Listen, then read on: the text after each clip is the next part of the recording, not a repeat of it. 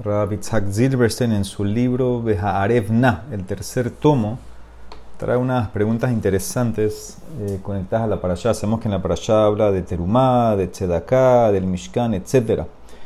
Entonces, primera pregunta es así. Había una persona, vamos a llamarlo Reubén. Reubén un día va al cótel a rezar y está viendo cómo hay un, al lado de él un turista que está rezando con mucha cabana y llorando y haciéndote fila fuerte, fuerte, así media hora, 40 minutos.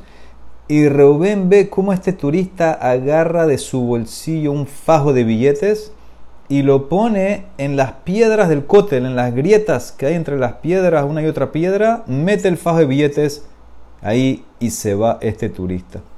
Reuben está viendo todo, y decide dejar la plata, el dinero ahí, sería baltashhit, sería dejarlo que se pierda, que alguien se lo lleve. Si alguien se lo va a llevar, entonces para eso me lo llevo yo. ¿Qué hizo? Agarró la plata, el fajo de billetes, se lo metió en el bolsillo, se fue a la casa, lo contó y eran 800 dólares. ¿Ok? Eh, le cuenta todo esto Rubén a su esposa y la esposa no está muy contenta con esto y le dice, ¿quién dijo que tú te puedes cargar con esa plata? Y empezaron a discutir, sí, no. Dijeron, ¿sabes qué? Vamos donde Rap. Fueron donde Rap Silverstein, ¿qué hay que hacer con esta plata? Esa es la pregunta. Rap Silverstein le hizo la pregunta a su suegro, Rabel Yashiv. Y le contestó Rabel Yashiv que depende de la intención, la cabana del turista cuando dejó la plata en las paredes del cótel. Tal vez por un lado era una donación al Betamigdash, o tal vez la dejó como tzedaká, esperando que un pobre venga y se la lleva. Como no sabemos, entonces tenemos que tomar en cuenta las dos posibilidades. ¿Dónde nos lleva eso? Entonces Raf trae a Rambam el Rambam en Alajot Arajin, en el Perek 8, Alajá 8. Dice, en Magdishin velom arijin velom mahrimin bazmana ze she'en sham mikdash bajataenu. Hoy en día que no tenemos Betamikdash, no hay que consagrar ni donar ni hacer ningún tipo de donación al Betamikdash porque no hay nada que hacer con eso. Y dice el Rambam, ot, si lo hiciste y donaste plata, Yashlichen le llama Melach o le llama Gadol, que de le abedan. Tienes que destruirlo, tirarlo al mar. Al llama Melach, el mar muerto, para que nadie se beneficie de esa donación que hiciste al Hekdesh. Dicen los mefarshim que hay otra solución. Así trae Rabat, el que es Mishneh, lo puedes redimir lo puedes redimir, pásale la kedusha a otra cosa y entonces la donación original ya se hace mundana de vuelta. O sea que tú lo traspasas, dicen los mefarshim, lo puedes traspasar a cuatro monedas, a cuatro zuz, algo mínimo, y ya entonces se le va la kedusha. Dijo Rabel Yashib, ya que el turista puede ser que tuvo cabana para tzedakah, no hay opción sino que redimirlo. Esos 800 dólares, redímelos con cuatro monedas, cuatro zuz. Destruye esas cuatro monedas y dale la plata a los pobres. Así cumple las dos cosas. Si era para el Betamikdash, ya lo redimiste. Si era Tzedaká, se lo diste a los pobres y Shalom al Israel. Esa es la primera pregunta que trae Rab.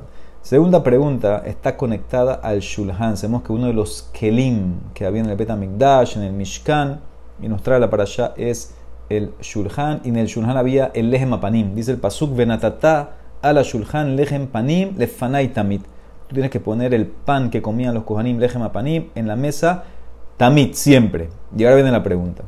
En la época del Ben Ishai, más o menos hace 125, 150 años, había un joven en Bagdad. Él a veces se ponía tzitzit, a veces no. Ok, no hay problema. Un día su amigo Tzaddik se acerca a él y dice, mira, tienes que saber, esta mitzvah de tzitzit es muy importante, tienes que tomarlo más en serio y le dijo este amigo en nombre de Ibenezra que es más importante usar tzitzit todo el día que usar talit en la tefilá. Porque los tzitzit son para recordarnos de las mitzvot, para que no pequemos. Y eso en la tefilá igual, ya tú estás rezando, no tienes que acordarte de eso, etc. Así le empezó a dar musar fuerte y le dijo que tzitzit eh, la gematria equivale a 613 y esos son los, los 8, 600, perdón, más los 8 hilos, más los 5 nudos, eso suma 613, etcétera. Entonces, eso que te, te, acuerda que está en las Tariq Mitzvot.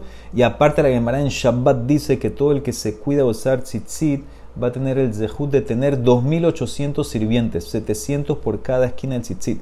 Y así fue dándole fuerte tzitzit, tzitzit, tzitzit, hasta que finalmente este muchacho se convenció y ahí mismo dijo: Voy a usar tzitzit siempre. Así recibió sobre él. Muy bien, Baruch Hashem. Ok.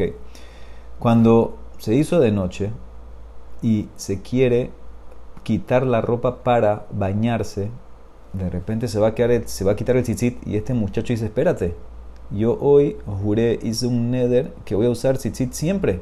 ¿Cómo me lo voy a quitar ahora? No puedo quitármelo ahorita. No sabía qué hacer. Habló con el papá, el papá dijo no sé qué hacer, lo llevaron donde el Benishai. ¿Qué hace este muchacho ahora si ese nether que hizo en verdad le prohíbe quitarse el tzitzit o no?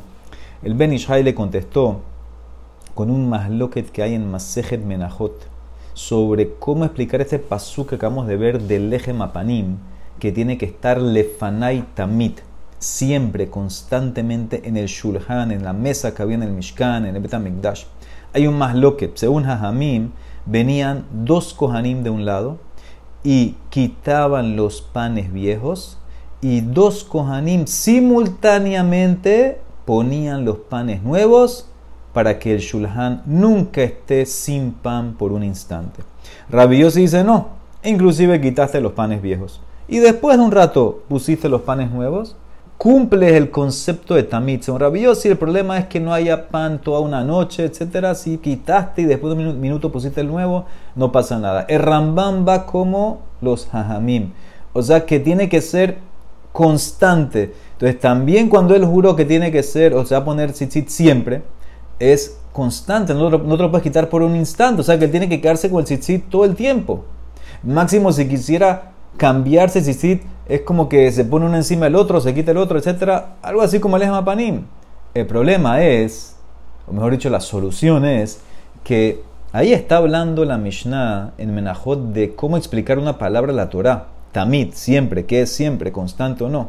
Pero para Nedarim hay una ley. Nosotros seguimos lo que la persona dice.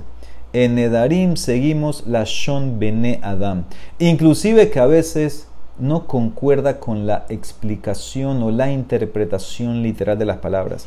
Y por eso, esta persona, este joven que dijo el Neder, reaccionando a todos los argumentos que su amigo le había dicho la importancia de usar tzitzit, cuando él dijo siempre voy a usar tzitzit, obviamente lo que él se refería es voy a usar, usar tzitzit todo el día en la manera normal que la gente lo usa.